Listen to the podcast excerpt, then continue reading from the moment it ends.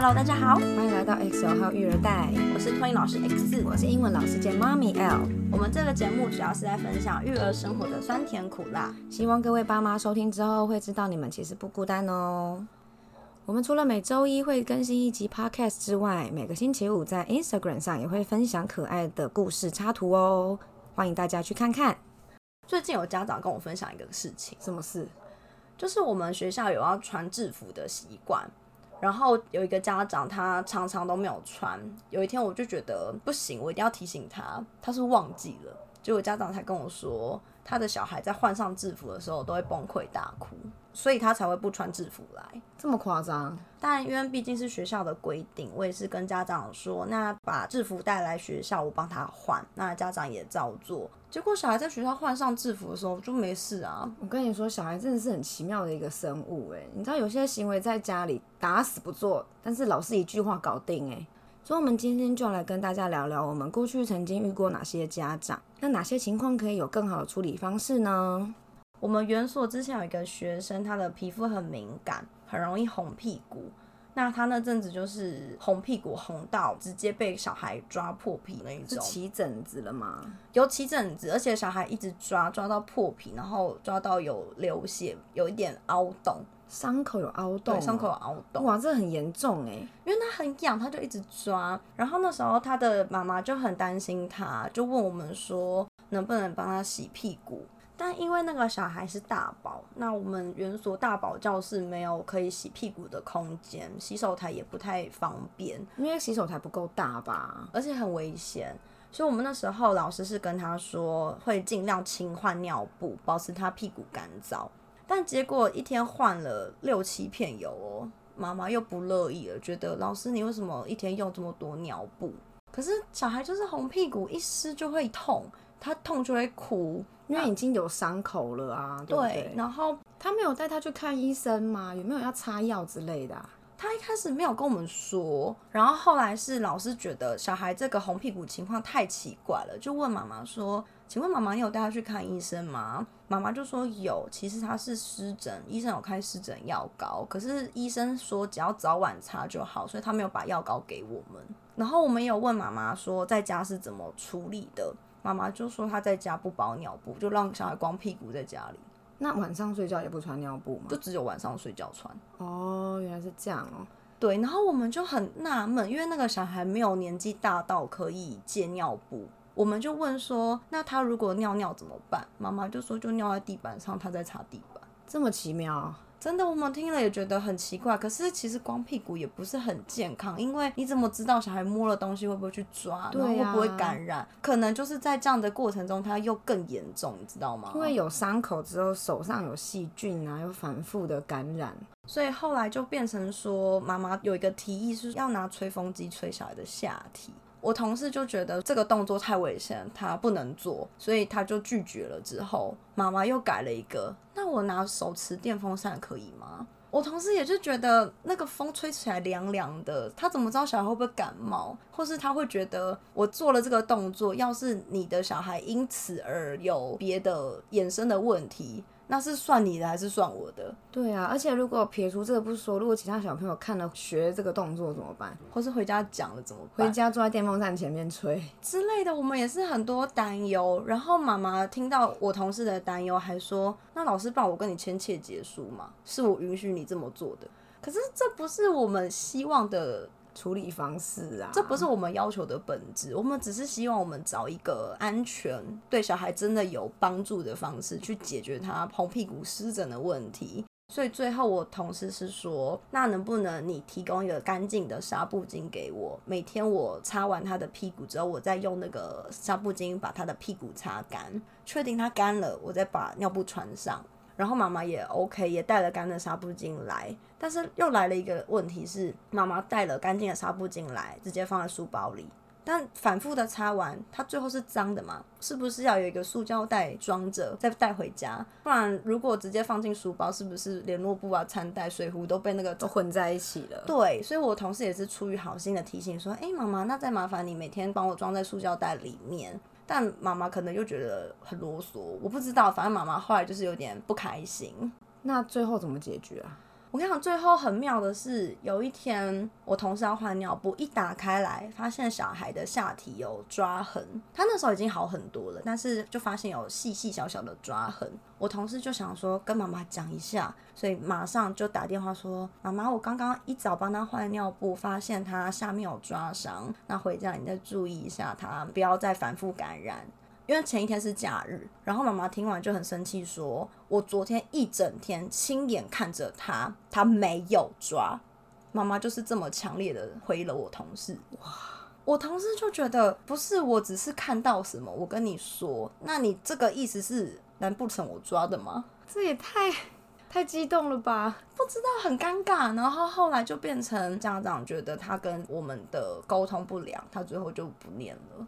哦，那我们也很难过啊，因为我们真的是想为了这个小孩好，我们也是怕他伤口会恶化，所以及时的跟妈妈反映，希望妈妈下班的时候要记得注意一下。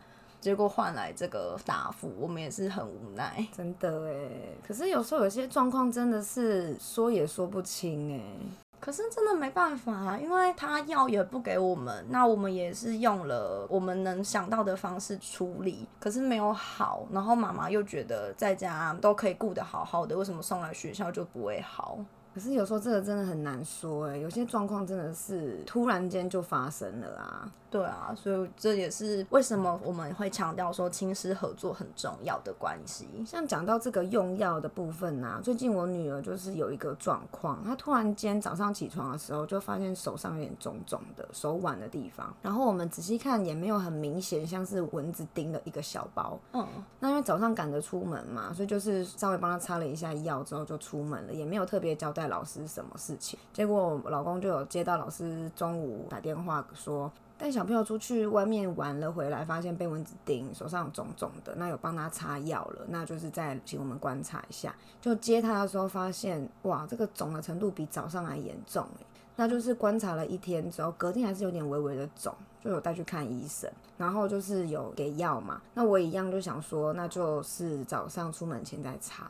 那殊不知他那天早上就在闹脾气。就根本赶着出门都来不及了，擦药什么的根本也没做。那所以就是园所老师也有在提醒这个手的事情。我就说啊，因为早上他在闹脾气啊，所以就是没有擦药，然后又想到说要给药又要写药单嘛，就都没做了。这样，就老师就跟我说没关系，就是我书包就放着，随时他要擦，老师就帮他擦，没有关系。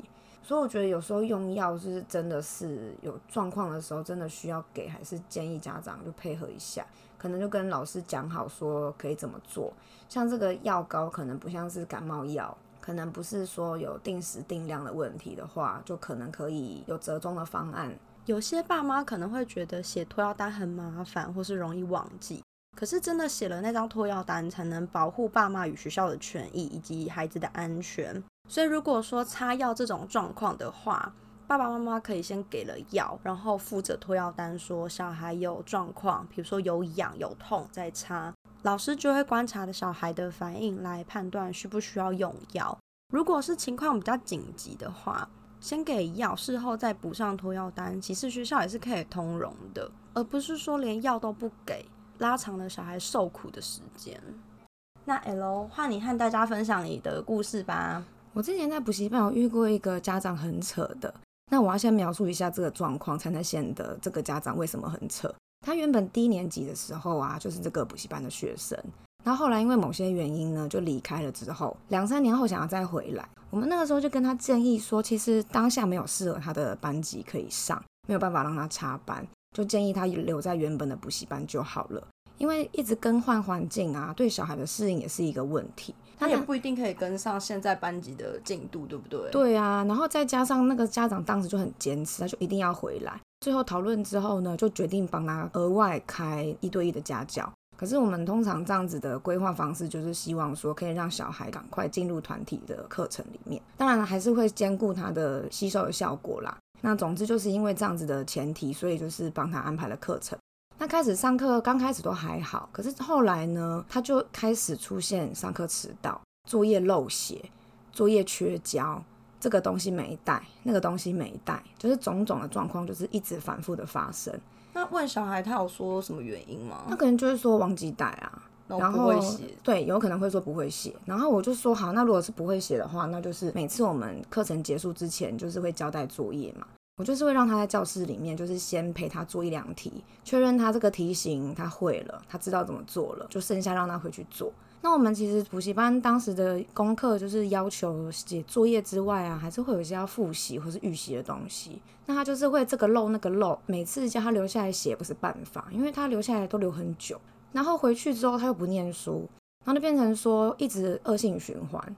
我就一直跟妈妈在电访联络，或者说联络簿上面写说什么事情还没有做，什么东西要再留下来完成，或是说又要再额外约时间过来一趟。那妈妈的反应是什么？刚开始妈妈也就是说，哦，好，知道了，知道了。因为妈妈好像也是晚上那个时间点还有在上班，所以她也不是说有陪着小孩做功课的时间时间。对，所以事情爆发的那一次，就是他又是功课有缺写，然后我请他额外来补交作业，结果他又没出现。等到我看到他的作业，是我已经上完别的学生的课了，就是他跟我约，比如说约六点好了，我六点等等等到七点，他都没有出现，然后七点我要上课，那等到我八点课程结束之后出来，发现桌上多了一个这个作业，然后我看了看这个作业，他又没写对。我就打电话跟妈妈说，他这个作业我要再额外请他下次留下来完成，我要陪他做。结果呢，他来了又换另外一个事情，什么事？就是他又本来应该要就要做的作业，他又没做。也就是说，他欠了 A，但又多了 B，就是他有两个东西要补，我要怎么帮他补？他留下来时间一定不够做啊，所以我就骂这个小孩说，他真的很夸张。上次跟我约定的时间他迟到，要交的作业又没有交，那今天又缺了一个功课。就是一直堆堆堆，一直堆，然后就整个爆炸，就跟妈妈说这件事情，说他有缺这些这么多东西，然后我就跟他说，我有生气他，我有骂他的小孩，就妈妈反而也爆炸，妈妈觉得你怎么骂他的小孩？对，妈妈觉得我为什么要骂他的小孩？为什么要执着他要迟到这件事情？他不是有去交功课了吗？可是他功课没写完呢。对啊，那所以我就说，这个大家在意的点真的是不一样。那其实我们觉得这个故事啊，它其实有很多可以被改进的地方。对，我觉得如果说今天呢，小朋友如果在学校或是学任何才艺课好了，家长如果有一段时间一直被老师提醒，或者是被老师告知说小孩的学习有出了什么状况，或是发生了什么事情，这个时候就建议家长要停下来去陪孩子检视一下作业的状况。可能需要把联络簿打开来，老师抄的项目一项一项的搭配作业本，一本一本，一页一页，甚至有可能需要一字一字的去看他有没有写完。那当然不用请家长说需要比对，说小朋友有没有写对，因为写对这件事情交给老师，可是就是要看小孩有没有确实的完成作业，而不是单方面的相信自己的小孩，说我功课做完了就觉得没事了。因为作业有确实完成，才能知道到底会不会写。那才知道说这个东西有没有学起来。当然，还有一些东西是除了资本的东西，可能是需要额外再花时间复习的。那如果是需要额外花时间复习，就真的要请孩子要，比如说要守时，看是在家规定时间要练习的，还是是说要到补习班去，按照时间该做好的事情就是要做。因为你今天缺了一项，你可能改天还是要补。那个课业压力啊，其实都是蛮大的。所以，真心的建议就是，爸妈如果遇到孩子有状况啊，就停下来一起陪孩子做。那如果真的不知道到底要怎么做作业的话，也是建议要跟老师问清楚。虽然说要找老师问清楚，或是跟老师沟通，前提还是说爸爸妈妈在得到老师的答案之后，要回去做调整或配合。如果老师给的建议没有效，或是回去发现执行上有困难。随时都可以告诉老师，再重新讨论，想新的方法，而不是说不做，然后就把事情这样摆着，那问题也不会被解决。老师也很容易会觉得家长只会抱怨，没有行动。我之前就遇过这种家长啊，家长就是会一直跟你反映说，小孩在家都不念书啊，然后啊我回家又要准备晚餐啊，没有空理他啊，然后就是跟你闲扯一大堆，然后最后你也听不到重点。我也会很困惑，说，所以妈妈的意思到底是希望我要帮助小孩什么？那我可能刚开始有提出一些方案，比如说，那妈妈可以怎么做？结果也没有一样的问题又反复的发生。所以我后来有意识到，就是有些家长在跟我们讲话的时候，他其实不是要寻求帮助，帮助他只是需要一个宣泄的出口。可是这样老师也很为难，是。因为我不知道我能怎么帮你，或是我把我想到的方法告诉你，但是你却没有想要做的意思。我之前就遇过一个小孩呀、也是，他是住的地方跟学校跟来我们补习班是三个地方。然后比较难的地方是因为他两个区跟区之间的通勤啊，都是靠妈妈开车，尤其遇到上下班巅峰时间，那一定塞车。所以曾经就遇过说他上课迟到，是因为他要从学校过来，可是被卡在路上，或者是说他要回家，也是回到家很晚了，所以就针对他没有办法复习这件事情，就是有讨论过，然后就有说，那我们能做的就是让他在等妈妈来的时候留在我们补习班写功课。可是会延伸另外一个问题，他在补习班写好功课了，问题是他回家没有时间复习，所以变成说他的学习成效一直没有办法拉上来。妈妈后来怎么做？然后中间妈妈也是跟我们聊天呐、那我也是刚开始也是给一些建议，那就像刚刚说的，他有反复反复一直讲，我有发现他其实只是需要一个宣泄的出口。那最后呢，这个小孩就是真的程度跟不上了，他就没有再继续念了。那我就建议妈妈说，如果要再帮小朋友找补习班的话，建议就是找家附近的或是学校附近的，他不要浪费这么多时间在通勤上面，这样子他累，小孩也累。因为小孩在通勤上花太太多时间啊，某种程度也是消耗体力啦。那这样子学习可能没有比较好。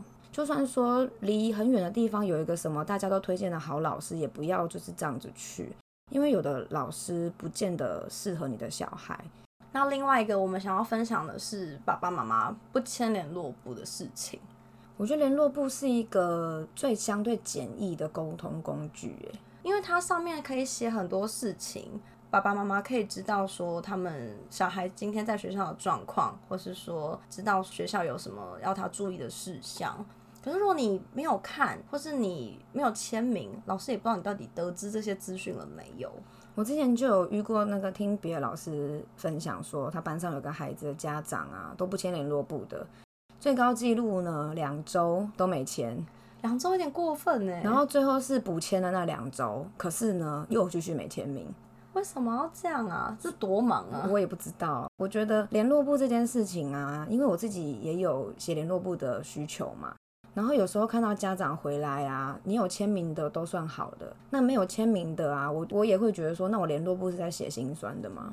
我觉得真的会耶，因为我个人就是那一种会写的很丰富的类型，我会努力的去找出小孩今天最有趣的一件事情，或者是说小孩真的有需要调整的行为。